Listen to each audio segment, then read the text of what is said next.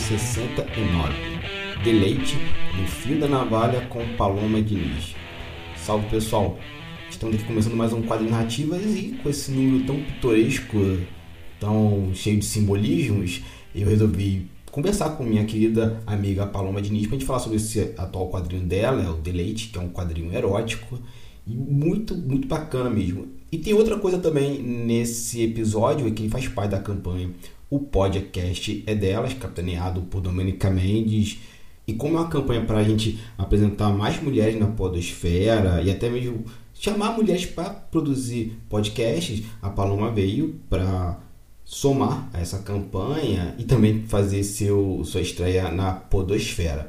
Então foi um bate-papo bem bacana, a gente acabou falando sobre o quadrinho, sobre o mercado de trabalho, licenciatura e outras cositas mais. E antes de começar esse episódio, um os recadinhos da semana. Primeiro, sigam a hashtag o podcast é delas 2021, que tem outros podcasts também participando, tá bem legal o movimento dessa campanha, né?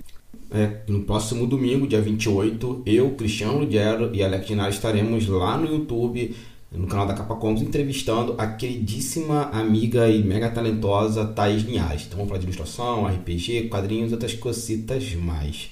O link para minha plataforma de quadrinhos digitais Atotix está aqui e teremos novidades em breve. E eu resolvi montar um canal do Quadrinhos Narrativos no Telegram. Eu estou querendo ter mais contato com vocês então entre no link, eu estou sempre postando alguma coisa, alguma novidade sobre quadrinhos, sobre cinema. O meu blog eu posto por lá, né? O link para o meu blog. No caso, que meu blog, hamiltoncamona.wordpress, está linkado aqui no post também. A mesma coisa é o grupo do Facebook, né? Então, vai no Facebook, quadrinhos narrativas, que a gente vai estar tá por lá. E tá linkado aqui também o site da campanha, o podcast é delas, para vocês verem a produção do pessoal, né? Outros podcasts da, estão fazendo parte dessa campanha. E o pessoal da Asper, né, a qual eu sou associado, e sim, vamos gravar um episódio em breve sobre isso. Tem um vídeo muito bacana que é o Café com Aspas número 14 sobre gibitecas. Então, gente, vão lá, deem uma conferida, se inscrevam no canal e compartilhem. Minhas queridas amigas da Lunha Machado e Dani Marino estão fazendo uma microsérie sobre mulheres e quadrinhos no canal Sesc Catanduva, lá no YouTube. Link aqui na postagem. E está tendo um financiamento coletivo muito bacana do teu script, que é o Mulheres Caídas, que é um quadrinho que fala sobre ruptura, desobediência e liberação feminina em uma HQ experimental, não linear e surpreendente. Mulheres Caídas é um manifesto noturno e anárquico sobre mulheres rebeldes na arte no formato de uma HQ experimental não linear, a publicação dá visibilidade ao tema da ruptura, da desobediência e da liberação feminina, trazendo das ondas do feminismo um vórtice oceânico com propulsão criadora. A obra pretende ser um dispositivo visual de pensamento a nos provocar as sensações de desvio através da figura poética da mulher. Gente, o link está aqui e está muito maneiro do projeto. Então tudo está linkado aqui no post. Então, gente, e para encerrar, um pedido de ajuda a vocês. A minha querida amiga G, ela é uma artesã, ela faz bolos, faz uns bonequinhos de, destinado ao público de RPG com crochê, é uma coisa muito bacana. O link dela para o Instagram vai estar tá aqui na postagem também. Mas então, ela tem uma loja nesse perfil do Instagram que é Nerdcraft e ela está passando por um período muito, muito complicado, gente. Ela vai precisar da saída a G e seu esposo vão precisar sair da casa o mais rápido possível e ainda por cima ela precisa levar os seus 90 animais. Sim, isso mesmo, 90 animais. Ela cuida de animais abandonados, então ela tem um carinho por esses bichinhos todos. E ela tá aí fazendo uma série de rifas para conseguir fundos e construir um novo lar para sua família e os bichinhos também, né, que são parte da família dela. Então, assim, ela começou a bolar algumas rifas, então a gente está fazendo uma campanha, está ajudando ela, inclusive eu vou ajudar essa rifa, eu vou falar um pouquinho mais para frente. O, a primeira rifa é de 5 reais e a pessoa concorre ao seguinte: há um livro novo da RPG The Stranger, da New Order Editora, um grid de batalha da Macaco do Mal, um livro em PDF do RPG Valurian e um card game print and play da Rocket Card uma boneca Amigurumi Mulher Maravilha. A próxima rifa é de 10 reais e a pessoa concorre ao seguinte: a um kit de bonecos Amigurumi da Nedcraft, um boneco amigurumi Pokémon Gengar feita pela incrível Maria Amélia. Tá aqui o link, né, pro Instagram dela, que é Mia Handcrafters. Uma mesa de RPG com quatro jogadores, mestrada pela fabulosa Ray Galvão. Uma mandala colorida de 50 centímetros, um grimório artesanal. E eu vou estar dando como prenda um desenho de até um casal feito digitalmente. Então a pessoa me mandar, eu vou desenhar aqui onde eu estou, em Portugal, e eu mando o arquivo em PDF para a pessoa imprimir em altíssima definição. Os sorteios da rifa serão realizados através de um site chamado Sorteador e o frete é a cargo dos vencedores. E assim, pô, não quero participar da rifa, não me interessou por nada, mas eu quero contribuir de alguma forma. Então, beleza, você quer fazer isso? Então, você pode ajudar com outras coisas que a gente está precisando através de doações, que são o seguinte: material de construção, telas, ração para os bichinhos, gato, cães e galinhas, produto de limpeza, compartilhamento e, e produtos de limpeza. E também ajuda muito, gente, se vocês compartilharem os posts do Instagram dela, que vai estar linkado aqui na, no post do episódio. E assim, enviando boas energias, conversando com ela, trocando ideia com ela lá no, no Instagram. Ou se quiser realmente dar uma doação em grana, ela tá com o Pix aqui também, que é o seguinte: o Pix dela. Anotem aí. 47999 42 3059. Giovana Carbonar, tá? Gente, é isso. Tá aqui, então, uma contribuição com a G, né? Nesse momento tão complicado que todos nós estamos vivendo, assim, então, esse momento que todos nós nos unimos é, para ajudar uns aos outros, né? Mais, gente, é isso. Já falei demais. Muito obrigado pela atenção e fiquem agora com o programa.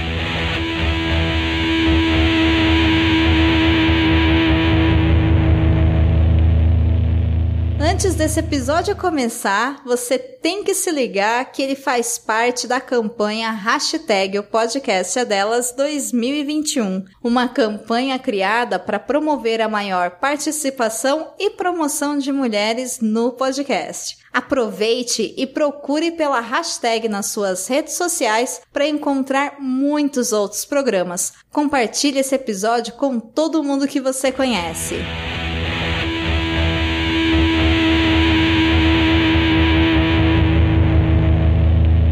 Começando mais um Quadrinhos e Narrativas e hoje, episódio 69. E sim, nós vamos falar daquilo que você está pensando porque a sua mente é maldosa, tá?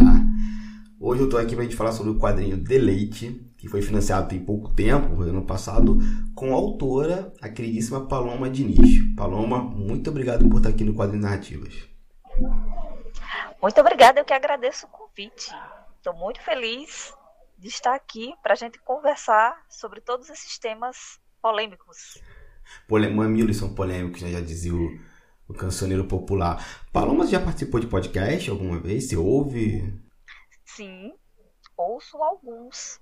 Ah, bacana. Ultimamente eu tenho escutado poucos, porque eu tenho trabalhado um bocado, mas eu gosto muito do universo HQ, que tem pessoas que conhecem bem de quadrinho, como Sidão, o ArgCast do Daniel HDR uhum. e vários outros. O pessoal sempre me indica, eu vou lá e assisto um ou dois episódios. Às vezes eu não memorizo, não, mas eu, quando posso, tô lá ligada, porque eu gosto mesmo de escutar. Podcast e rádio também. Agora você vai ser ouvida, né, pela pessoa do que do, do QN. Então, vamos começar o nosso bate-papo. Paloma Diniz, quem é você na fila do pão? Como dizem dos estagiários, eu sou a terceira pessoa depois de ninguém. Porque eu geralmente, na parte de quadrinhos, eu trabalho mais nos bastidores. Uhum. Nos setores que não estão em foco. Por exemplo? Por exemplo, eu comecei trabalhando como arte finalista. Eu deixei o emprego que eu tinha em janeiro, exatamente no dia do quadrinho nacional. Olha só a coincidência. 30 de janeiro de 2011, eu deixei de trabalhar com móveis planejados, eu fazia parte de maqueta eletrônica. Porque antes mesmo de eu usar trabalhar com quadrinho, eu passei por todas as pradarias do desenho, né? Uhum. Aí eu decidi usar, já era outro tempo, a internet já era melhor, a questão de telecomunicações já tinha evoluído bastante, pagamentos e tudo. Aí já dava para você usar, trabalhar com quadrinhos, já não era tão difícil como era quando a gente era adolescente, quando eu era adolescente, eu não sei você, mas quando eu era adolescente, assim, comecei nos anos 90, era um negócio assim bem, bem distante. Era, nossa, você tem que se mudar, era algo quase impossível você ser desenhista ou trabalhar com quadrinhos, né? já que tudo evoluiu, sistema de pagamento, telecomunicações e tal, aí eu ousei, né? Também eu já tinha 30 aninhos, já estava com experiência de mercado, comércio e tal. Aí eu ousei essa aventura, ir para o mercado de quadrinho. E assim, hoje, né? O que é que eu estou fazendo? Eu estou trabalhando no mercado de ilustração, tanto para capa quanto para miolo de livros. Estou fazendo as minhas histórias em quadrinhos. Vez ou outra, ao convite do editora, eu tenho feito alguma etapa. E eu sou a gerente administrativa da lojinha do meu sócio, a lojinha online de Mike Deodato. Aí eu cuido de toda a parte administrativa. Eu contratei a plataforma, fui quem fiz a parte de design, sou eu quem catalogo as revistas e coloco no catálogo. Cuido de toda a parte de, de logística, de pegar os quadrinhos na casa de Deodato com os autógrafos, embalar, botar nos correios, mandar o código de registro para rastreio e pastorar as entregas. Sei que cuido dessa parte administrativa.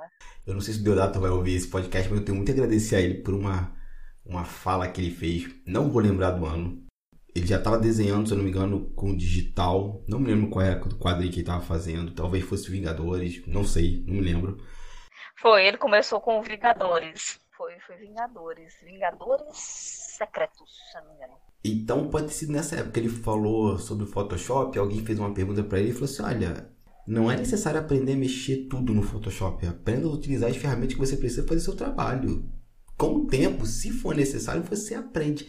Quando eu ou, não lembro se eu li isso, se eu ouvi ele falando, foi numa revista, uma entrevista. Eu sei que foi ele que falou isso, que me marcou muito.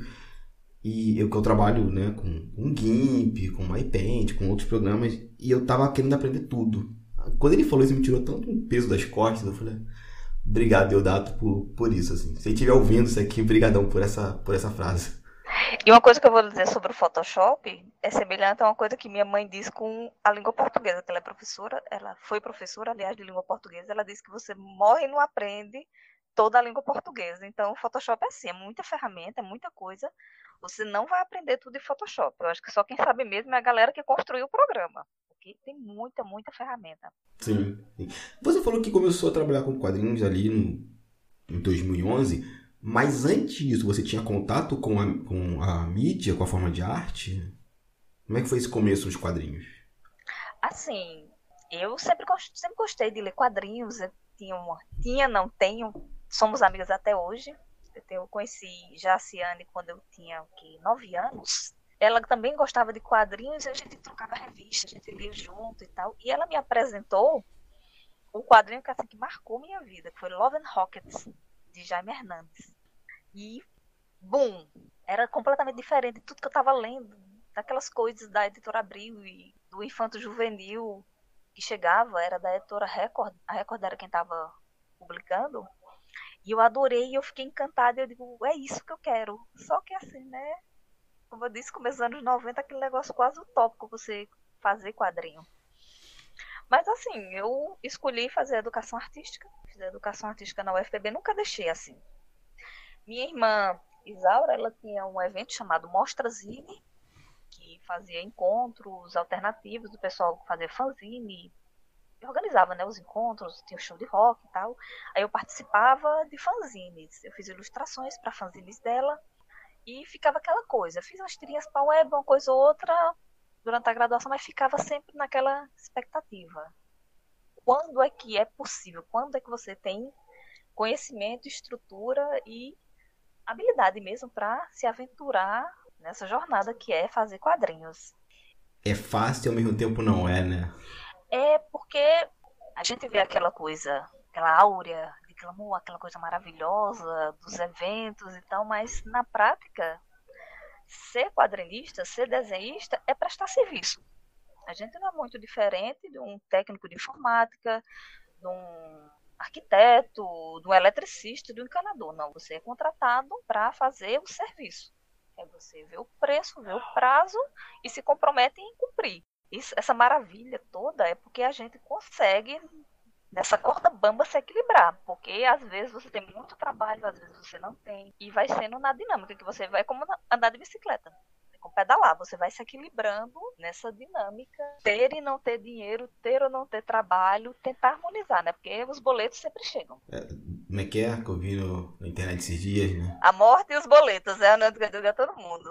A, a, a morte e os boletos são as únicas certezas que você tem. Você fica nesse malabarismo. Sim, com, com toda certeza. É, você lançou Deleite, né? Tem pouco tempo, mas você tem algum trabalho anterior? Tenho, tenho sim. Eu, olha só o choque.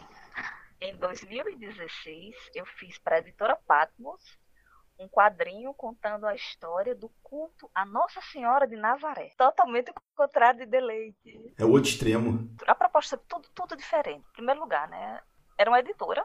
Seu Carlos, uma pessoa incrível, um visionário. Ele tinha projetos muito interessantes para ele. Tem essa editora chamada Patmos, que ela começou com publicações religiosas, né? Muito cristão, muito católico, mas uma pessoa bem aberta. Pessoa viajou muito. Porque assim, quando você tem mais acesso à cultura e à informação, você tem menos preconceitos. E ele era assim, apesar de muito católico, muito cristão, ele era uma pessoa aberta, sempre viajou muito. Aí ele montou essa editora Patmos, né? Em homenagem à, à ilha de Patmos, que onde foi onde São João Evangelista escreveu o Apocalipse, foi lá. E ele criou essa editora religiosa. Depois começou a abrir para diversos outros segmentos de ramos e foi diversificando. Ele ganhou bastante visibilidade quando ele produziu a série de quadrinhos Paraibanos Ilustres. É uma coleção de vários quadrinhos que conta a história de paraibanos que fizeram parte da, fizeram a diferença na história da Paraíba e do Brasil, como por exemplo Celso Furtado, José Américo de Almeida, Ariano Suassuna. Aí tem histórias em quadrinhos com um desenho mais cartoon uhum. e uma linguagem mais simples, que é também uma proposta de primeira leitura para introdução das crianças. E assim, era, era um projeto que eu acho muito bonito, porque era uma editora paraibana, contando a história das pessoas ilustres da Paraíba e toda feita na Paraíba, com escritores, desenhistas, tudo daqui da Paraíba. Aí ele decidiu criar uma linha chamada Kiri, que era de contos religiosos. Só teve dois exemplares, que um foi o Américo quem desenhou, que era os textos apócrifos de Jesus Menino, e o outro foi eu que fiz que foi a, origem do culto a Maria de Nazaré. Ele queria começar porque ele é muito devoto. E aí ele me deixou todo o material, eu fui ler, eu fui estudar, um negócio fantástico, muita coisa boa mesmo, muita coisa interessante. Eu ia fazer outro quatro quadrinhos. Só que aí, infelizmente, ele faleceu e o projeto não deu andamento. Ah, que pena. Ele sofreu um infarto e meu contrato e de muita gente viu. Não, já era. Eu gostei muito de ter feito. Eu não conhecia a história. São três partes. Eu fiz tudo, fiz tudo. Fiz capa, semelhante a deleite. Eu fiz a capa, fiz o texto de apresentação, eu fiz tudo. Eu fiz o desenho, eu fiz a arte final, eu pintei em aquarela, coloquei o balão. Só não diagramei. Quem fez isso foi Thales na época assim, falando um pouquinho desse quadrinho, são três partes. Eu quero falar um pouquinho dele, que ele é bem, bem interessante. Uhum. Fala da, da origem, que chega aí em Portugal, essa história. Que fala, né, de São José, Maria de Maria, ele estava de folga, assim, na carpintaria, ele começou a esculpir uma imagem de, da esposa dele amamentando. Dizem que esta é a primeira imagem de Maria. Uhum.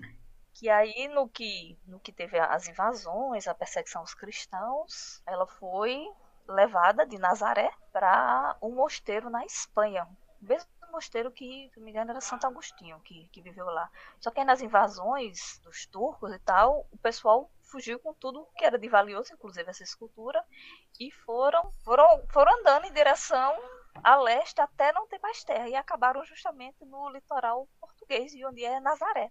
Uhum. E essa imagem está aí, em Nazaré. E aí, o que, é que acontece mais nessa história? A história tem essas primeiras, são 30 páginas, as dez primeiras é essa essa história do, da origem da primeira imagem, né? E é interessante porque realmente a partir dela você nota que todas as outras imagens que se criaram de Maria de Nazaré é a partir da estética dessa. A questão do menino Jesus no colo, a questão da roupa, ela está sentada ou ela está em pé, toda a iconografia parte dessa figura. Aí depois ele, na segunda parte, fala de como surgiu o advento em Belém, de, de, Nossa Senhora de Nazaré. E a última parte da história conta a história do Sírio de Nazaré, que é a maior festa cristã em homenagem a Maria. É uma quermesse que dura 30 dias. Ah, que maneiro. É fantástica, é a maior procissão. E tem procissão por terra, tem procissão marítima. A maior quermesse, o maior encontro dos devotos de Maria de Nazaré do mundo acontece em Belém. É no mês de, de, de outubro todo o mês de outubro. Eu gostei muito de ter feito. Nada a ver com delay. Sim. Mas eu gostei muito. E eu ia contar as outras, né? Que eu nem sabia que, por exemplo, teve uma aparição de Maria em Buenos Aires, em Chicago. Eu não sabia. E eu ia falar, ia fazer essas histórias também. Num desenho diferente. Era, uma, era um desenho que ele queria algo intermediário. Ele não queria cartoon, como tá, ele estava fazendo para a série Primeira Leitura, mas ele queria algo mais figurativo. Aí é um desenho intermediário, é o que a editora pediu, não é realmente meu traço. Meu traço mesmo, meu desenho, você vai ver em deleite. Enquanto eu produzia deleite, que deleite demorou um bocadinho, porque eu ia fazendo paralelo aos trabalhos, eu fiz uma história para a coletânea Sangue no Olho da editora Draco. Eu fiz a partir de desenho, desenho todo, desenho arte final e aquarelas em preto e branco, e botei os balões para Augusta, que saiu em novembro, começo de dezembro, foi para a última CCXP presencial. 2019. Foi, em 2019. Aí eu fiz uma campanha no Catarse, não deu certo, porque eu sou a terceira pessoa de ninguém na, na fila do pão, né? A terceira pessoa depois de ninguém. Quem é você que está lançando essa campanha no Catarse? De uma modalidade de quadrinho que recai todos os preconceitos e tal. E muita gente entrou em contato comigo querendo saber outras obras, dos trabalhos meus, mas eu só tenho tra trabalhado noutras edições, nessa parte diagramação, balão, cor e tal, nunca tinha feito um quadrinho meu mesmo. E aí muita gente nem me apoiou por causa disso, porque eu não tinha carreira. Apesar de já ter muito ano no mercado. Sim. Eu quero só dar um passo para trás, que você falou desse quadrinho sobre a nossa, é, Nossa Senhora de Nazaré. Ele ainda é comercializado ou está esgotado? Que eu saiba, algumas a leitura, se não me engano, a livraria leitura ainda tinha a loja física. Eu não sei se a loja virtual tem. Eu sei que já está bem esgotado na Saraiva e em outras editoras já está esgotado. É, que, que é um trabalho que fiquei curioso agora de, de ver. Então, andando aqui com, com a pauta, é, você falou lá atrás né, que seu start com a, com a nona arte foi com Lovely Rocker, né, dos irmãos Hernandes. E, mas você tem mais alguém que, que te inspire, um autor, uma autora? Assim, essas, essas pessoas aqui são meus favoritos e me inspiram constantemente. Não, muitos, tem muitos. Um deles é bem polêmico, que é o Hollywood. Adoro o trabalho do Hollywood, o finalista espetacular. Mas assim, ele é bem American, bem machista, racista.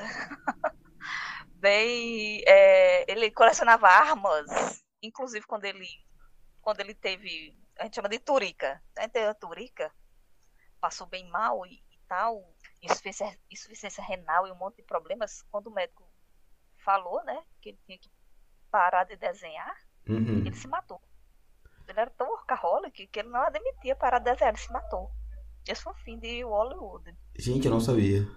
Eu gosto muito, porque ele foi ele foi muito inventivo. Muito da linguagem dos quadrinhos. Tem até um, um, um painel que são assim, nove, são dez quadros que você tem que ter no História em Quadrinho. Foi criado por Oliver. Foi ele quem criou o uniforme vermelho do Demolidor. Ele, foi ele foi um dos fundadores da revista Mad. Final, acho que foi final de 50. Enfim, ele foi muito inovador. E a arte final dele é um negócio espetacular. Tanto que no quadrinho, se você pegar o quadrinho Sky Master, se não me engano, que foi o desenho de Jack Kirby, a arte final dele, quando ele deixa de ser arte finalista, é um choque. O quadrinho muda completamente. Chega não dá vontade de ler, que ele faz uma arte final espetacular. E tem vários outros autores. Por exemplo, eu sou uma péssima leitura. Leitura, assim, no quesito da literatura. Sou uhum. péssima. Minha estante mesmo é assim. Eles são livros teóricos histórias em quadrinhos. Eu sou péssima leitura. Mas quem me puxou para escrever para literatura foi o Neil Gaiman com Morte, é, Morte o grande momento da vida. Porque não tem aquele desenho que ele pega. O que ele pega nas histórias do Neil Gaiman é a história. Todos os artistas, eles não são, eles fogem da, da proposta, né, da, da estética, lhe, lhe, lhe prende pelos olhos. Uhum. E as histórias são fantásticas. Sandman também, eu adorei. Aí foi aí onde eu comecei a despertar, não só para estética, né? Que antigamente eu olhava o desenho legal e lia a história pro desenho era bom. Mas aí foi quando eu comecei a despertar para as outras etapas do quadrinho. Eu olhei, o desenho não é esse desenho espetacular, é um desenho muito bom. Quem é que está escrevendo essa história? Eu fui atrás dos livros de Neil Gaiman. Foi assim que eu quebrei essa barreira, tanto quanto da leitura, né? Ainda não existe, pelo menos aqui no Brasil, não existe uma política tão boa de incentivo à leitura. Que eu, que eu saiba, não, sabe? E, na, e na, na minha época era assim, você não tinha um, um tanto incentivo e de repente, vestibular, tome Machado de Assis. Qual outro, meu Deus do céu? Qual outro que tem uma linguagem bem rebuscada? Nosso José Américo de Almeida. Leia a bagaceira. Ah, como? como se você não está previamente acostumado. O único que eu li foi Sorvete e Outras Histórias de Carlos Drummond de Andrade, que era fininho, eram contos. E A Morte e a Morte é de Quincas Berro d'Água, de Jorge Amado. Mas o demais, fugir dos outros livros. Principalmente o Ateneu. Nossa, o Ateneu de Raul Pompeia. Nossa, que livro difícil. Porque requer um exercício de imaginação muito forte e a linguagem muito rebuscada. E quando você não tem o hábito, fica difícil. Eu confesso que o Ateneu, eu li na adolescência, não gostei. Aí eu fiquei mais velho, saiu um quadrinho que eu não me lembro agora quem desenhou, acho que foi o Quintanilha. Marcelo Quintanilha. Foi, eu tenho. Eu conheci o Quintanilha. Eu disse ele presencialmente. Eu disse, olha, eu atendeu, mas eu acho que eu vou gostar de ler a sua versão. Aí eu li a versão dele, gostei, e depois eu fui ler o livro novamente. Aí já tava com 20 e pouco, quase 30 anos. Assim, aí deu para passar o, o, o, livro, o, livro, que eu acho que o, as imagens dele, né, pelo quadrinho, ajudaram a ter um, ter um, um deslumbre da obra como um todo, assim. Aí foi, foi mais palatável. Mas eu guardo, assim, né? A gente, a gente tem um, um, problema sério com formação de leitores no Brasil, né? Tem até um podcast que eu vou indicar aqui pra galera, de um parceiro meu, que é a tribo de Ogan, e ele fez um. Foi, foi um micro episódio, assim, um maiorzinho, tem 30 minutos, que ele falando justamente sobre o cenário é, editorial brasileiro. Ele é um literário, né? ele escreve sobre ficção científica, fantasia. E foi bem legal essa série dele e tal, achei, achei bem bacana. Vou deixar o link aqui para o pessoal ouvir depois. E você é quadrinista, sócia do, do Deodato, e a gente tá sempre, quem tá no meio do quadrinho, né? Ainda mais independente, tá procurando fazer collab. É você falou que publicou quadrado tal. Então, assim, com quem você gostaria de trabalhar um dia? Assim, aquela pessoa que você acorda e fala, pô, boa, um dia eu vou trabalhar com fulano, com fulano. Ah, eu, eu não sei. Confesso que eu não sei. Porque às vezes você descobre tantas pessoas maravilhosas que você não conhecia, mas eu não sei. E às vezes você tem medo de se decepcionar. Como teve gente que era fã de fulaninho e quando conheceu pessoalmente trabalhou, se frustrou. Eu não sei, eu tenho, eu confesso, eu gostaria de conhecer Gilbert e Jaime Hernandes, eles estão na San Diego. Só que eu morro de medo de, de, de, me decepcionar, mas eu adoraria. Queria, assim, eu não sei se eu tenho esse quilate, mas uma coisa que eu gostaria era de publicar pela Fantagraphic. Eu adoro os quadrinhos da Fantagraphic muito, mas assim, pessoas para trabalhar, ai, tem tanta gente, fica difícil de, de listar. Eu não sei. Ai, pergunta difícil, não gosto. não sei. Antes de a gente começar com o deleite, é, eu tô pedindo muito pro pessoal que tá vindo aqui, né, os quadrinistas, para sempre a gente tá aumentando essa rede de quadrinhos independentes, né? Acho que a gente precisa muito, normalmente agora com esse sem, sem, sem evento, por causa de Covid, quarentena e por aí vai. Então, assim, indique dois ou mais quadrinhos, né, que você tem aí, pro pessoal conhecer. A gente poder linkar aqui depois no post o pessoal correr atrás. Quadrinhos, dois quadrinhos brasileiros. Nossa, eu fiz durante o mês de janeiro no meu Instagram, eu fiz 30 HQs do Brasil em 30 dias. Eu escolhi HQs bem brasileiras e divulguei uma por dia. E foi pouco, muita gente ficou de fora, sabe? Mas assim, eu separei aqui dois, dois quadrinhos que assim, você do Brasil, você tem que ler. Ou quem quiser conhecer o Brasil, tem que ler. O mais recente é o Angola Janga, do Marcelo de Salete, que é uma história de Palmares, da Veneta. Maravilhoso. Isso é uma história fantástica do Brasil, que o Brasil desconhece, que você entende muito do que é o Brasil, dos problemas do Brasil e de todas essas questões sociais, raciais que existem até hoje, socialmente, estruturalmente, tudo, tudo. Você vai entender a, muita coisa do Brasil lendo Angola Janga, que é a história de como surgiu, como foi e como acabou o Quilombo de Palmares, né? Que é fantástico, fantástico. Foram, se não me engano, foram oito anos de Salete produzindo. E ele fez tudo a partir de, de, produção, né? Desenho, pesquisa. É incrível, merece, é merecedor de todos os prêmios que ganhou, mais Angola Janga e um, para você entender bem a estrutura do Brasil e os problemas, principalmente de hoje, que eu indico, é Histórias Gerais, de Wellington Sirbeck e Flávio Colim, que ele fala muito do coronelismo. Que toda essa problemática que a gente vê hoje é justamente essa resistência dessa sistemática social que quer vingar, ela não cabe mais no mundo, mas ela insiste em querer viver. É como, é como uma erva daninha do jardim que você não consegue arrancar. Histórias Gerais, ela se passa numa cidadezinha, que agora eu não vou lembrar o nome, se não me engano é fictícia, que é uma região de Minas Gerais que fica próximo ao Rio São Francisco. Ela se passa na década de 20 e fala bem desse coronelismo, né? De você, só porque você tem bens, só porque você é, é latifundiário, só porque você tem dinheiro, você faz a lei. Fala muito disso. Histórias gerais. É forte. É uma estética muito particular do Colin, que remete um pouco né, à questão da estética. Eu acho parecido com a estética do, do cordel, uma versão mais dinâmica das gravuras. E você vai entender bem como funciona, principalmente as corrupções. É uma, é uma leitura que vale a pena um autor muito brasileiro, muito brasileiro, é o Quintanilha. Uhum. Marcelo Quintanilha e eu adoro Almas Públicas. Não sei se você conhece esse álbum dele, Almas Públicas. Não, esse não. Que são histórias do brasileiro que está mais no cerne mesmo da vida do cotidiano. Uma história um motorista de ônibus, outra história de uma costureira, outra história de um jogador de futebol. São pessoas que estão na nossa, no nosso cotidiano, ele dá voz, ele dá vez a essas pessoas.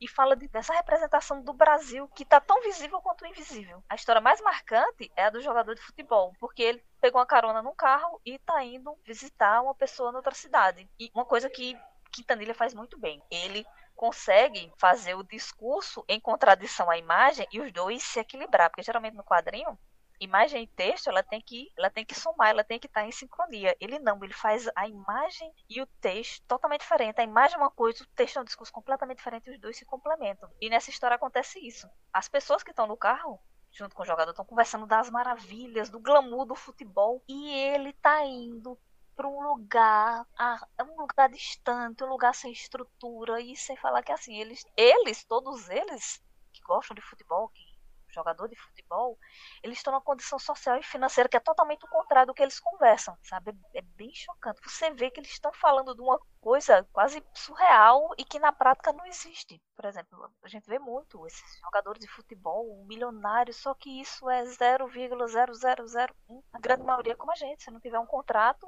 não ganha dinheiro e não paga as contas e se lascou. Sim. Ele faz isso muito, muito bem. Quintanilha, procura as obras de Quintanilha. Sábado dos Meus Amores. Sábado dos Meus Amores fizeram uma lista. Acho que foi um, foi um britânico.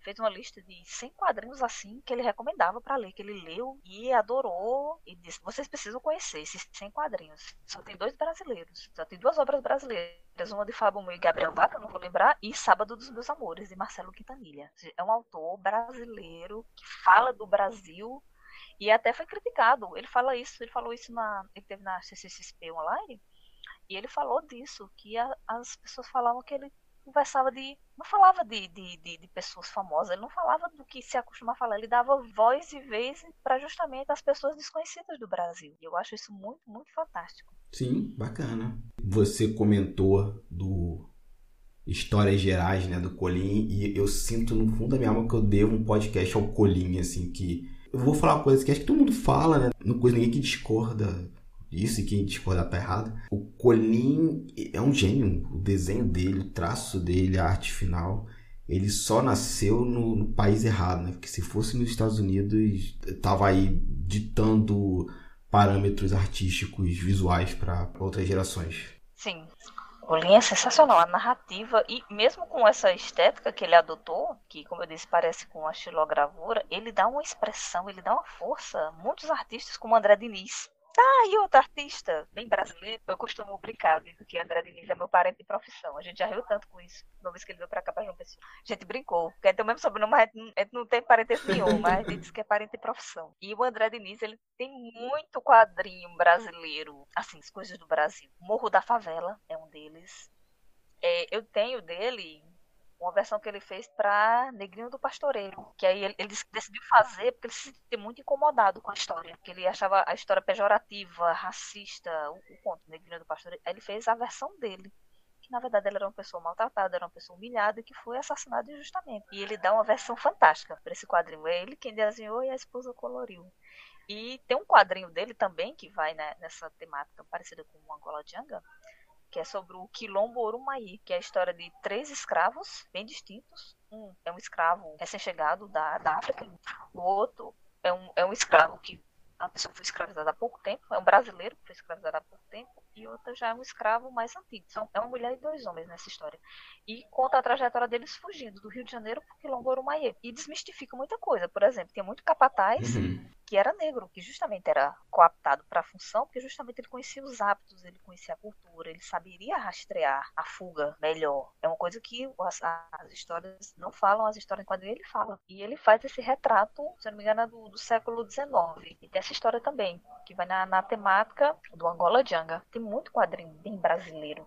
Se eu não me engano, ele está lançando agora, recentemente, a revolta das vacinas. Foi justamente quando surgiu, eu não sei, se foi logo que surgiu a Fiocruz ou foi a Butantan. A Fiocruz. Pronto, da primeira grande campanha de vacinação do Brasil, que não está muito diferente do que a gente está vendo agora nessa alienação nacional. Infelizmente, nesse aspecto, a história é, é cíclica, né? Eu falo para as pessoas, a gente pegar o final do século XIX e início do século XX, a gente está vivendo a mesma coisa. Quebra de, de grandes mercados, vacina, revolta de vacina, só falta duas guerras. Aí pronto, a gente fecha, faz o bingo. Aí pronto, plim, bate o bingo, como eu costumo dizer. Bate o bingo. É, faz o bingo. Então, vamos agora falar sobre Deleite, né? O, o seu atual trabalho que eu li, gostei muito da, da história, inclusive é, é, foi o Deleite que nos uniu assim, né, na produção desse podcast número 69. E, e, e é grande, ele é bonito, assim, um formato. Isso é formato magazine, né? É formato A4. A4. Eu sou exagerada. E foi um por um ou você desenhou em A3 depois diminuiu? Eu desenhei em A3. Ah. Como eu disse, eu sou exagerada. Eu desenho gigante para depois diminuir, né? Na, na, na, edição. Eu desenhei em A3. Tá. E processo analógico mesmo, né? Que no final dele você tem aqueles como é que foi feito o trabalho, os RAFs, os é. desenhos, arte final, achei muito bacana isso. É, porque assim, foi uma coisa que eu percebi em 2014, 2015, quando eu estava deixando a, a, agência, foi uma coisa que eu notei que cada vez estava mais o mercado mesmo, estava mais digital. Só que eu não sou do digital. Olha, eu já fiz até workshop de colorização digital com a Cris Petter e eu não destravei. Eu sou um caso perdido Sou um caso perdido de tentativa de arte digital. Eu sou analógica mesmo, como dizem, né, old school, eu gosto do lápis, do papel. Tanto que hoje, hoje não, né, porque está nessa pandemia, mas eu estava já há uns dois anos fazendo um curso de extensão na UFPB de desenho clássico. Olha que bacana! Justamente já para aprender as técnicas clássicas. Um, esse professor meu, professor Alberto Júnior, ele montou esse curso de desenho clássico. Ele viu, ele percebeu a ânsia das pessoas, né, principalmente daqui, de querer aprender. Não é diferente dos, dos cursos de desenho, não. A questão é só a metodologia. Por exemplo, quando a gente começou a estudar perspectiva, a gente pegou o, o primeiro tratado de perspectiva, do Leon Batista Alberti. Um livro terrível de ler, que livro difícil, meu Deus. E assim, a gente só está partindo de pontos dos clássicos, né? É, por exemplo, cor. A gente começou com o tratado de cor, de Newton e o de Goethe. Ou seja, a gente não pegou já um livro atual, um livro contemporâneo, como o Guia da Cor, né?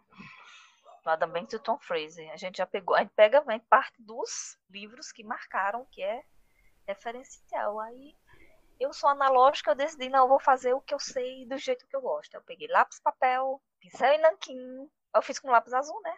É uma, é uma dica, é uma dica pessoal, né? Pra para não ter que gastar muito papel, ou enfim, você fazer desenhar final na mesma página, você desenha com a mina azul, você finaliza com o nanquim. Que aí na opção preto e branco, o, é, opção preto e branco do scanner, quando você digitalizar já vai limpo. Uhum. Você não fica limpando. São coisas que eu aprendi no tempo da Space God, com um povo maravilhoso das artes final. Eu aprendi muita, muita coisa.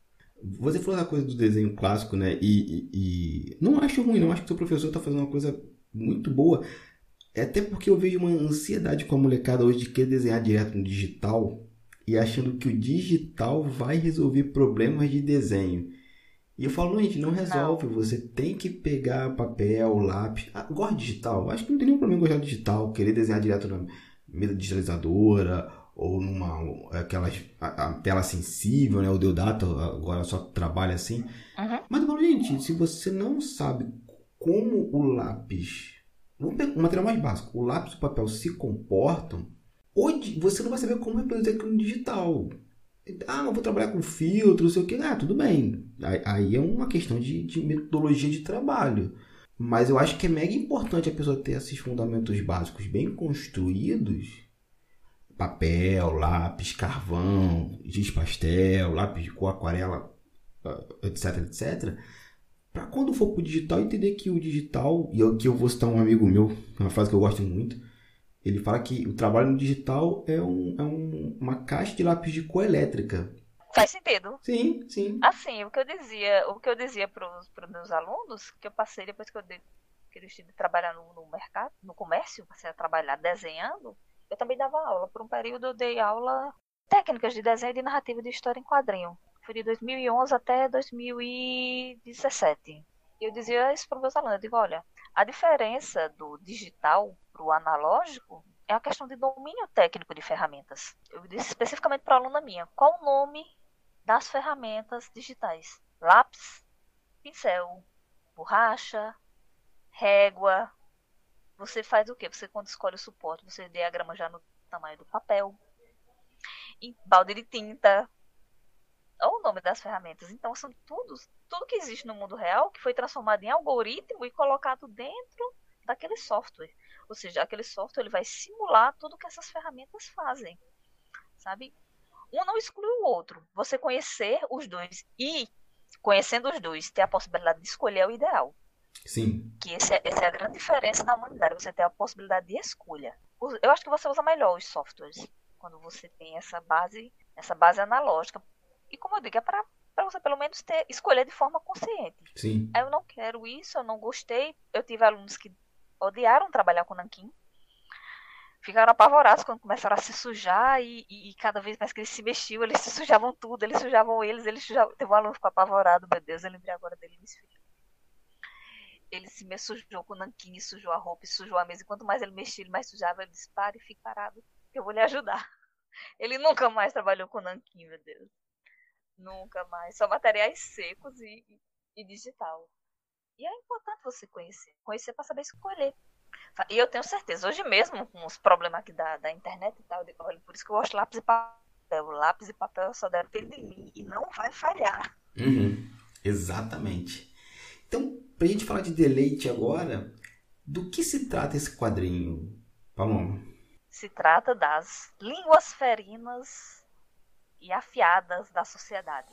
Prioritariamente é isso e está revestido de uma apresentação que fala também dos riscos perante padrões sociais que das, das suas escolhas, né? Aquilo como se você andasse no fio da navalha, esse, esse jargão, né?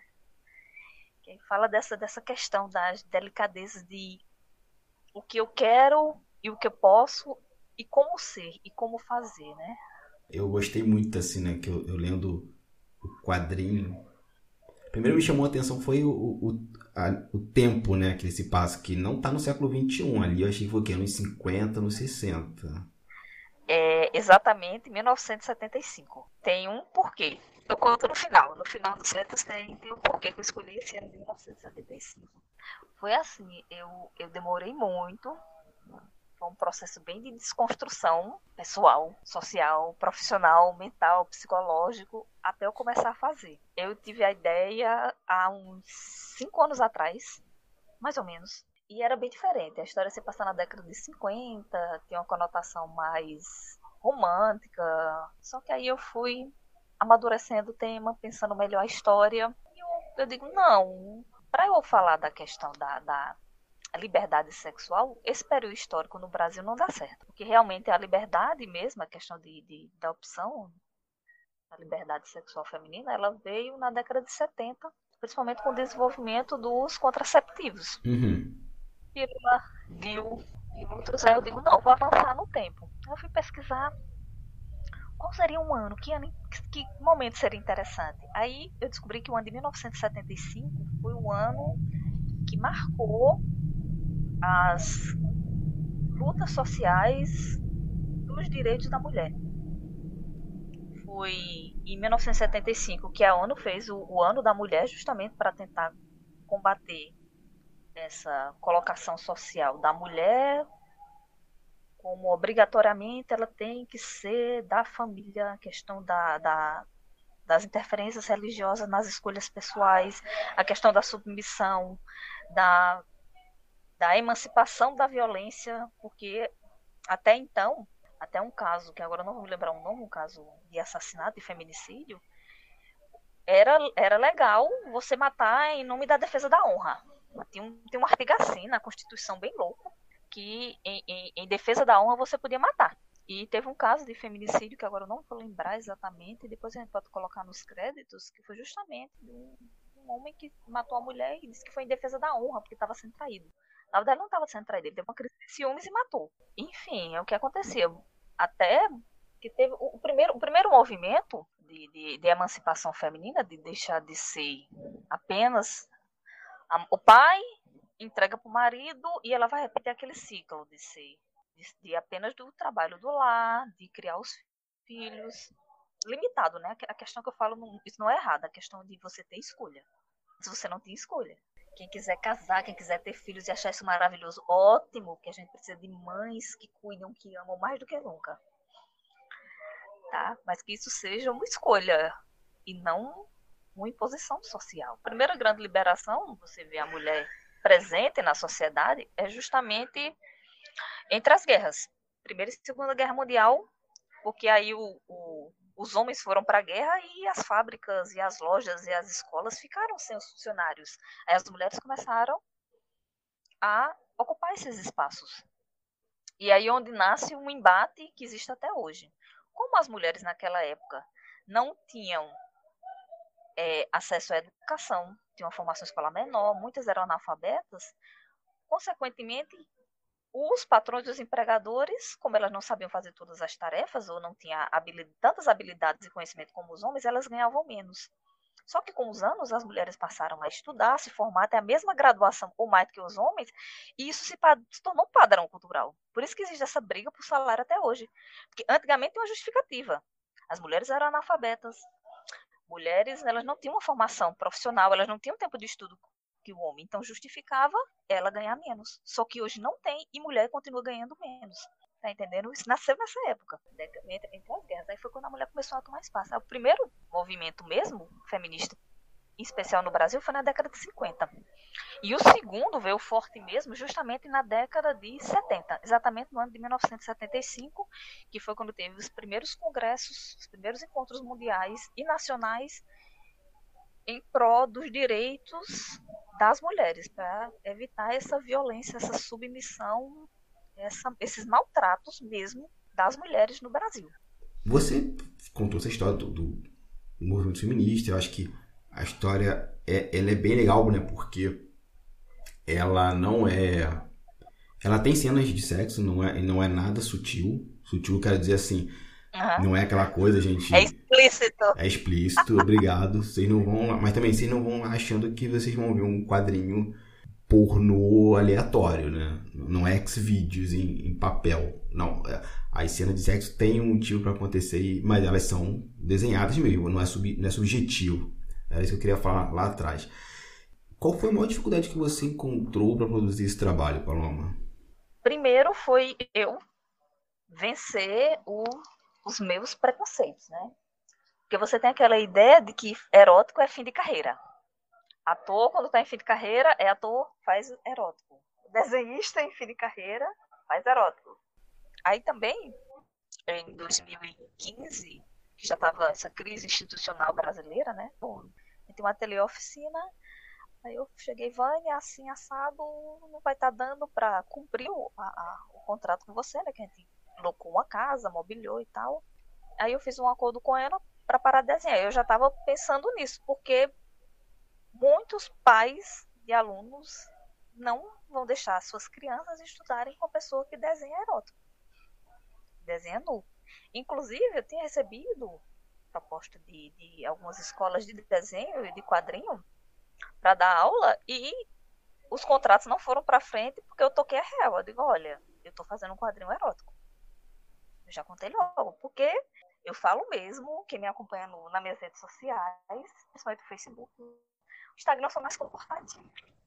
Pego, xingo geral, do bloco e companhia, e assim, eles já tinham essas pessoas que queriam me contratar como professor já tinham falado desse meu comportamento. Foi naquela época que, infelizmente, deixaram uma criança entrar numa exposição que a classificação etária não era nem infantil sequer, e gerou todo um rebu. Uhum.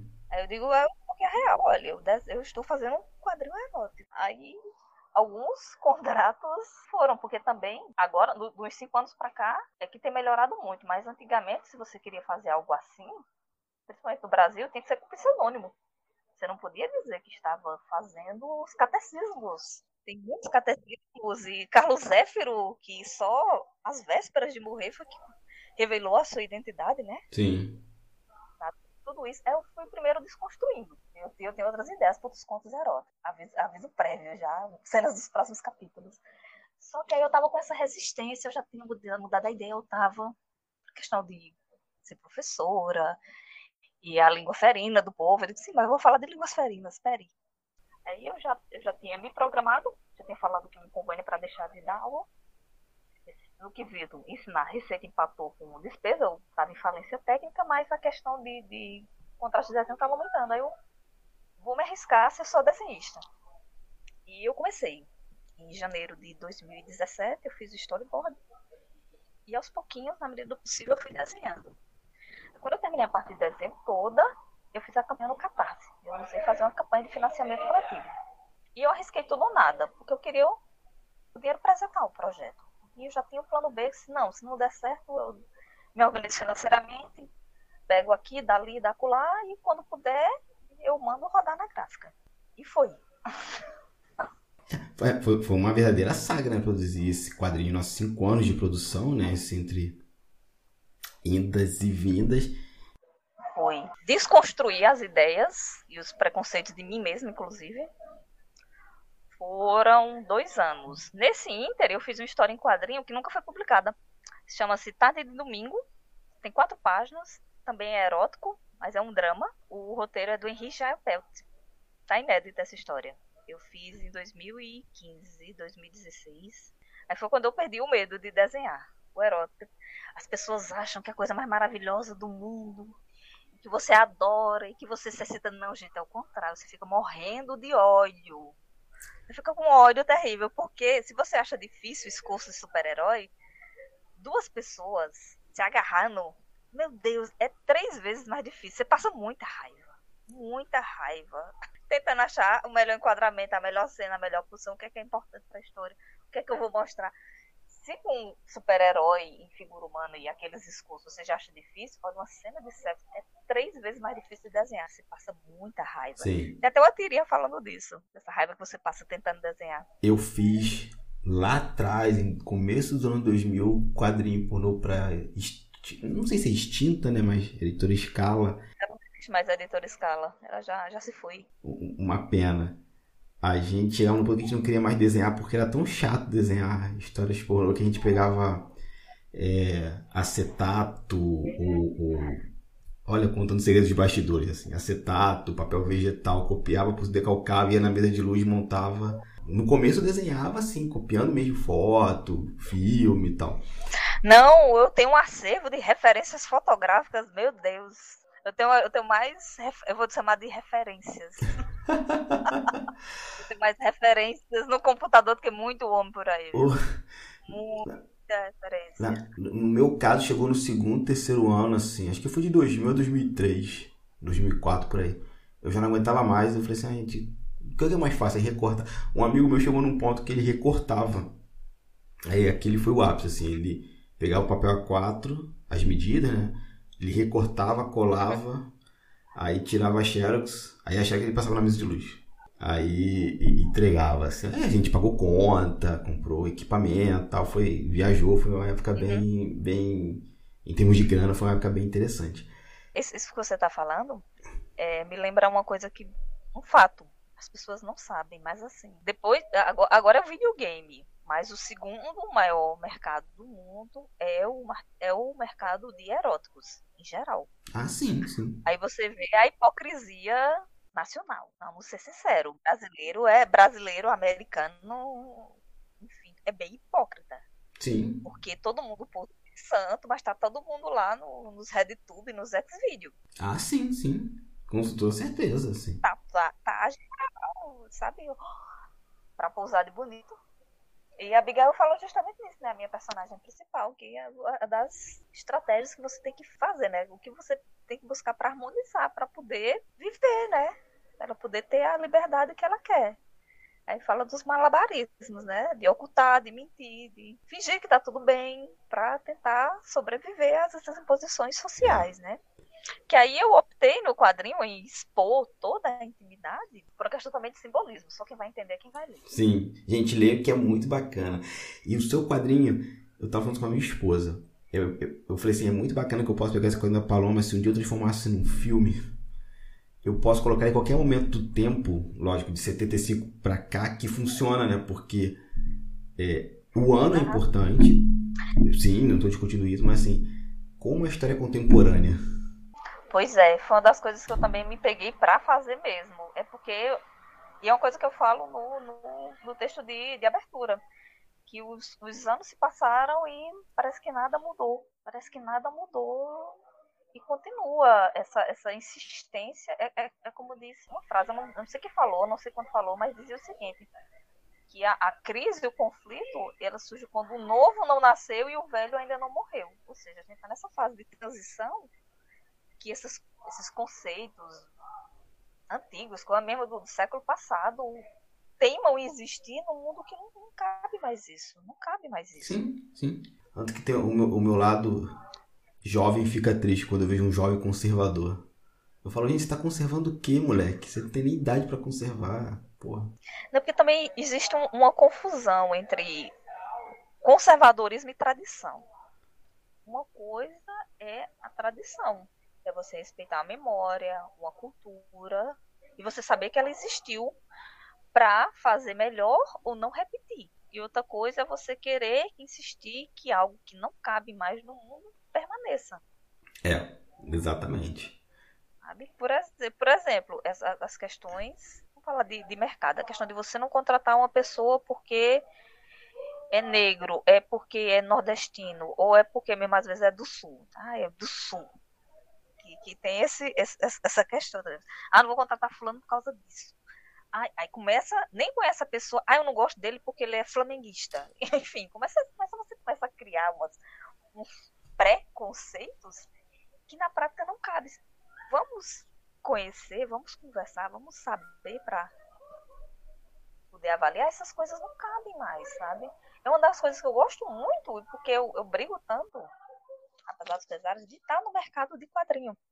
Porque você não conhece o cliente, você, você é contratado pela sua capacidade de produção, você é contratado pelo seu serviço. Uhum. Eu participei uma vez de um, de um, de debate é, do Espaço HQ, que acontecia na Gibiteca, em Fio aqui, e teve uma edição que foi três quadrinistas, mulheres, quem cuidava desse, nesse período da Gibiteca era a Thaís, outra quadrinista, e perguntaram a gente, né, sobre essa questão dos preconceitos e tal. Eu disse que eu sentia muito preconceito, via essas questões de, de, de machismo e tal, com os amigos, na sociedade, em casa, mas no trabalho não, porque a mesma proposta de trabalho que chegava para mim era a mesma que chegava para Jonas, que chegava para Denis, que chegava para os outros artefinalistas. Era a mesma proposta de trabalho. A gente dizia se queria ou não fazer o teste e passava quem fosse selecionado pelo editor. O editor não sabia. O agente, os representantes, né? Tem, tem agência, na agência tem os núcleos, né? Tem núcleos de pessoas que cuidam, né? De pessoal para letreiro, só ilustração, arte final, desenho, então. Tom Mason, um canadense, era quem cuidava do núcleo, fazia parte do núcleo de artistas que ele cuidava. Saudades de Tom Mason. Ai, meu Deus, pensa uma pessoa maravilhosa. Ele sabia dizer não, ele sabia dizer quando você tinha sido reprovado, uma pessoa incrível, que sabia bem dialogar. E assim, ele chegava com a proposta de trabalho, era livre. Você quer fazer o teste? Sim ou não? E se quer fazer o teste, olha, tá aqui, você tem que fazer, o prazo é tal. E ele dava todas as diretrizes do contrato, dos valores de tudo, se a pessoa queria. Se a pessoa fazia o teste, se passava bom, se não passava, ele chegava depois com outra oportunidade. E é assim o mercado de, de ilustração. Você não tem essa, essa questão de, de ser alto, ser baixo, ser gordo, ser magro, mulher, homem, da cor que for, do jeito que for. Mas uma das coisas que eu tenho, um dos porquês que eu tenho cabelo rosa é justamente porque eu trabalho em casa. Principalmente se for um, um, um ambiente de trabalho que eles prezam pela aparência, como recepcionista, atendente, vendedor, eles não vão querer ninguém com um moicano cor-de-rosa como o meu. É, a gente tem muito que, que evoluir como sociedade. Eu acho que isso não cabe, que eu acho que, que você tem que contratar o, o profissional pela sua capacidade Sim. de trabalho, não pelos adereços. A gente tem muito que evoluir como sociedade ainda. É, indo aqui para a reta final, Paloma, por que trabalhar com o gênero do erotismo? E se durante o processo você pensou em falar assim, não, eu não vou desenhar as cenas de sexo, vou apenas deixar subjetivo, não vou fazer elas explícitas, mas sim é, implícitas. Se teve essa indecisão. Eu li um bocado, eu assisti muito filme, eu pesquisei bastante, sabe? eu optei por explicitar a intimidade da personagem pelo contraste. Né, na, na intimidade, você vê-la interagindo com as outras pessoas. Tá? Isso, por, por, isso que eu optei. Se você tirar todas as cenas de, de, de sexo, você vai ver que a história segue. Mas ela perde o simbolismo. E o que justifica até o título, né? E outra coisa que justifica o, a capa, né? Por exemplo, o professor Henrique Magalhães, da editora marca de fantasia, que me deu todo o apoio, tirou o ISBN e tal, é gratidão eterna, ele perguntou por que, é que eu coloquei o título cobrindo os olhos da personagem, né? Ela tá a personagem principal na capa e o título, principalmente a frase no fio da lâmina, cobre os olhos.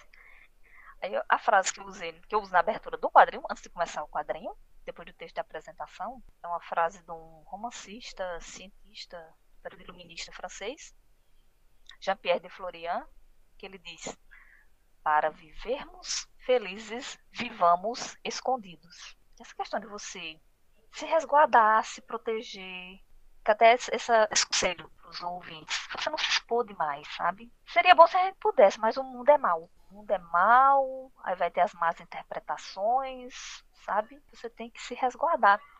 E o que acontece quando você quer esconder a identidade de uma pessoa? principalmente quando se fala nas questões policiais, você esconde os olhos, você cobre os olhos. É por isso que eu coloquei o título cobrindo os olhos. E essa questão dela se esconder de certa forma, né? Ela mentir, dela omitir para não ser triturada, machucada, ferida pelo que a sociedade exige, impõe e quer que uma mulher seja.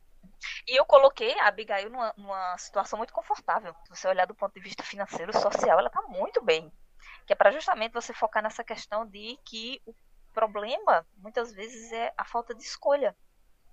Você ser obrigado a ser, parecer ou fazer aquilo que não é, que é um, que é um problema que não é só da questão social e, e sexual.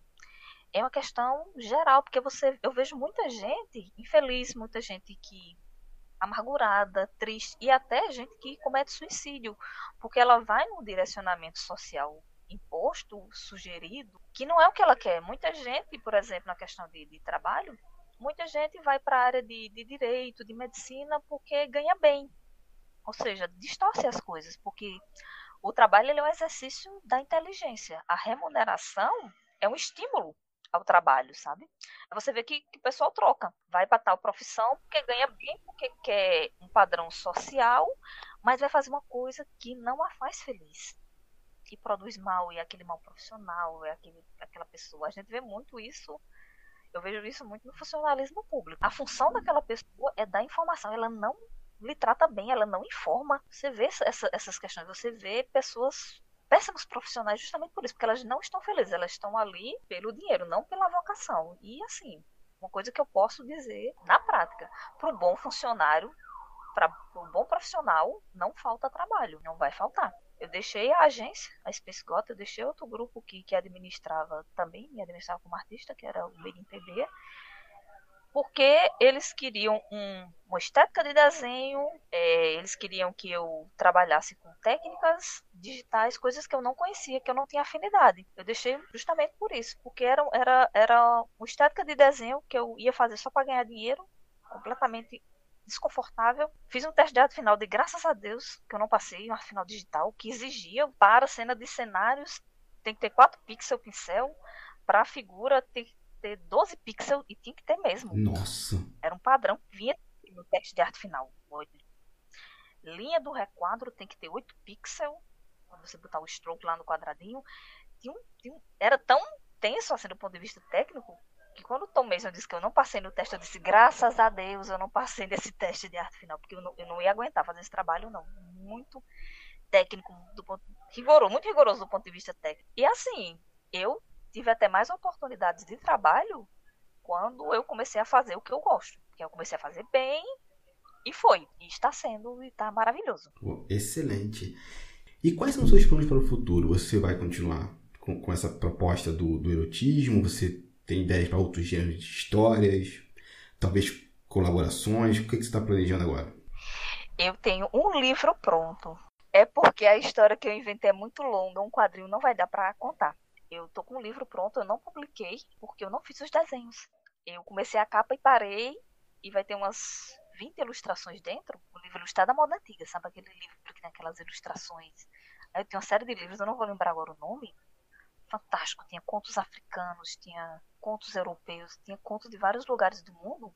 Tem uma figura para cada página e ela marca ela naquela ilustração conta um ponto importante da história uma informação, uma referência visual que o leitor precisa saber. E todos eles eram aquarela, era bem figurativo, era tudo muito lindo. Esse livro que eu li me marcou muito. Aí eu decidi fazer uma coisa assim, porque o quadrinho, para contar essa história, que é uma história de 3 mil anos, 3 mil anos a história. A história começa na Idade dos Metais, no Mediterrâneo, e, e acaba também lá. Ela dá uma volta, literalmente dá uma volta ao mundo. Não ia caber na história em quadrinho principalmente para fazer só.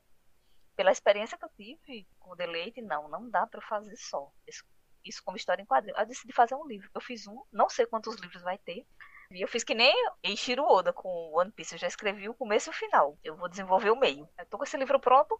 Não sei quando eu vou publicar. Eu quero publicar ainda nesse primeiro semestre. Tem dois roteiros em história em quadrinho em andamento, mas o roteiro não é meu. Por isso que tá meio que parado roteirista tá farrapando um pouquinho e não, não terminou. Uma história dieselpunk e outra é uma história contemporânea, que a gente tá terminando de elaborar, construindo personagem e tal. E eu, como eu tava dizendo no começo, tenho um projeto, tô cozinhando essa ideia ainda, porque eu quero fazer uma coisa mais para web. Principalmente nos últimos anos, em especial nesse ano de, de pandemia do ano passado, o que é que aconteceu?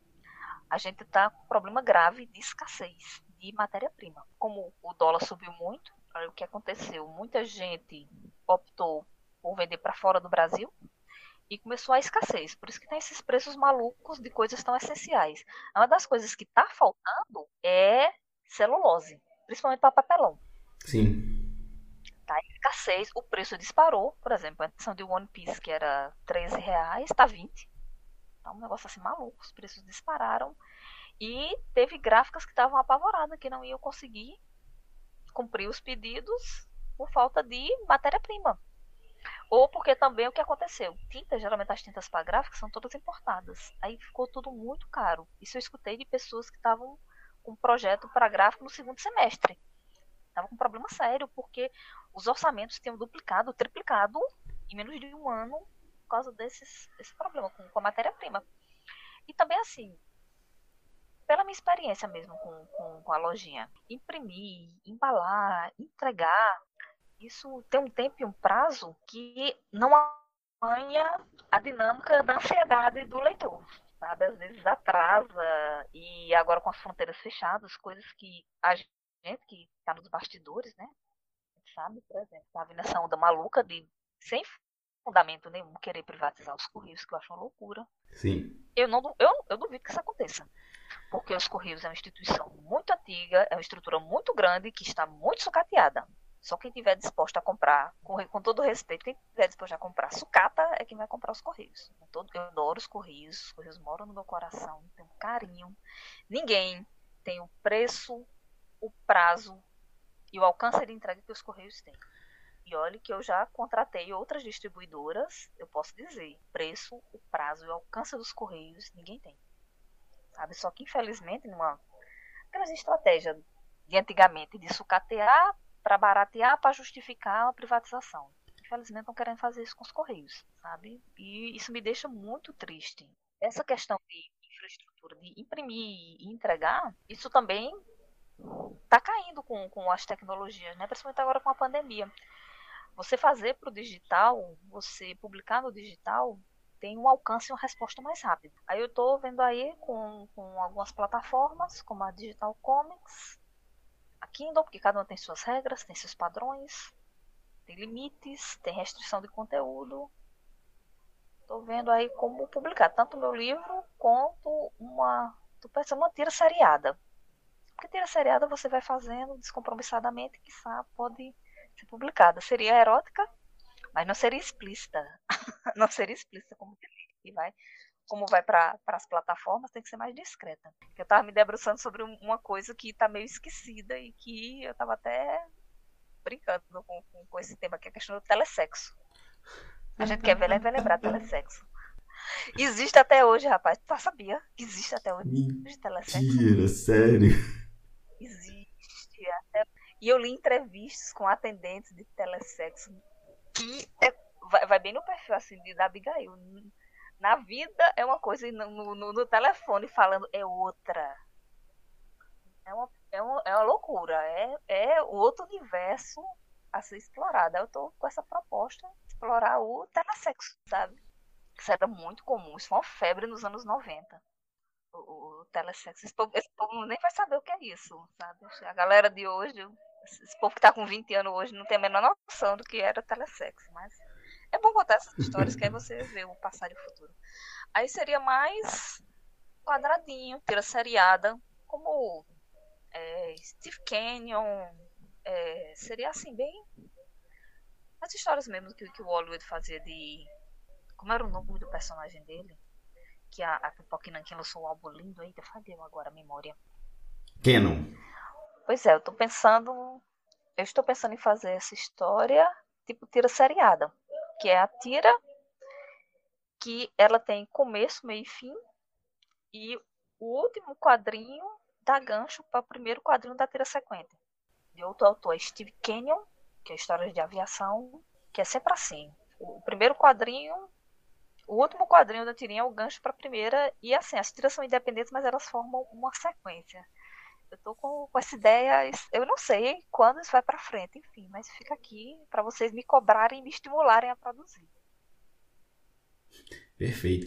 Então a gente indo para nossa última pergunta, você comentou que durante o, o, processo de deleite você passou por muita desconstrução, né? Assim, uhum. Muitos preconceitos tiveram que, que sair para essa obra, para essa obra é, ganhar materialidade, né? Mas o que você, Paloma Diniz, aprendeu com a obra? O que você construiu é, durante esse processo? Deixa eu ver. Perdi o medo da opinião dos outros. Agora, às vésperas dos 40, mais ainda, quando chega assim na metade, chega na metade, você começa a ligar o foda-se, o botão, foda-se. Sabe? Foi bom, porque foi também um divisor de águas, porque determinadas atitudes, posturas, coisas que você faz ajuda a revelar, né? A desmascarar certas pessoas, certos lugares, determinadas situações. Perdi o medo de desenhar qualquer coisa, que antes você tinha, tinha esses, esses receios, tinha, mas o que é que vão pensar de mim se eu desenhei isso? Sabe? Foi bom para desconstruir e reconstruir, porque aí você fica mais forte, mesmo com, com, com os embates, isso lhe fortalece. Foi muito bom para também aprender na produção, né? Porque até então eu trabalhava para os outros, eu fazia projetos para os outros. Aí eu, eu fiz para mim, também eu aprendi diagramação, aprendi de marketing digital, estou aprendendo a dar cara a tapa. As pessoas que entram, que leram, que entram em contato comigo, para me dar sugestões, para dizer podia ser melhor assim, podia ser assim. Eu estou gostando de receber, não tinha tanto, mas agora eu tenho menos medo ainda da crítica, porque eu acho que, dependendo de como ela chega e como você absorve a informação, ela vai ajudar a melhorar. Hoje, como produtor, eu tô mais tranquila, porque só faltava o desenho erótico. Só faltava de tudo eu já fiz no quesito desenho, das modalidades de desenho, super-herói, aventura, enfim, ficção e tal. Faltava desenhar erótico. E agora eu posso dizer que eu já desenhei de tudo.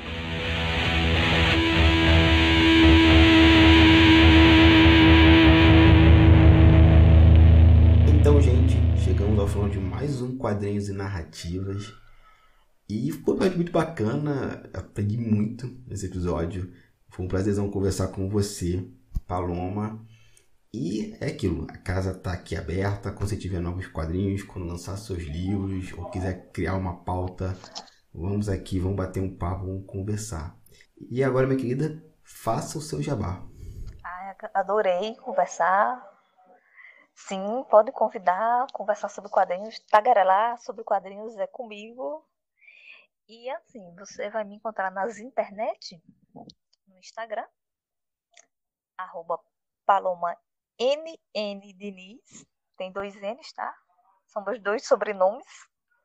Paloma NN Diniz. Paloma Diniz no Behance. Paloma Diniz também no Facebook. É, eu abandonei o Twitter, porque a terra de ninguém, um negócio muito bagunçado. É, eu acho que nesses você encontra. Facinho. Paloma NN Diniz, você vai me encontrar. Procura, procura uma branquela dos cabelos rosa, você vai achar. E quem quiser encontrar o Deleite?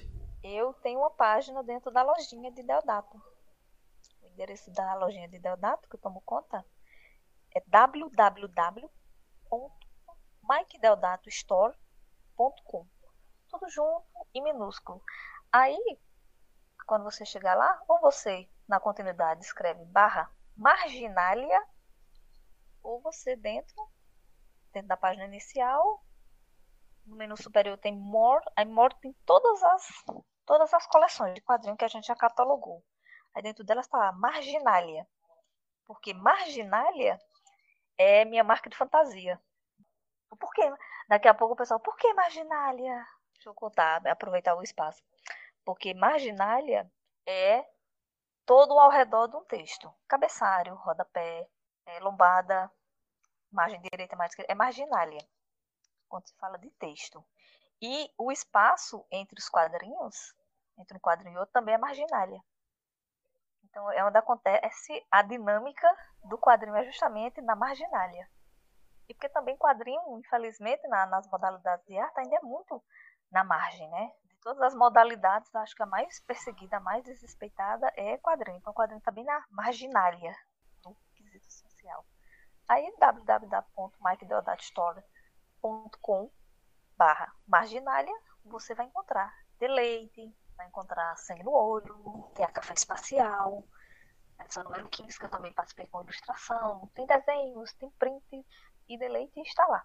Maravilha, gente. Então é isso. Tudo que Paloma falou vai estar tá linkado aqui no post. E é isso. Obrigado você que chegou até aqui. Obrigado a convidada.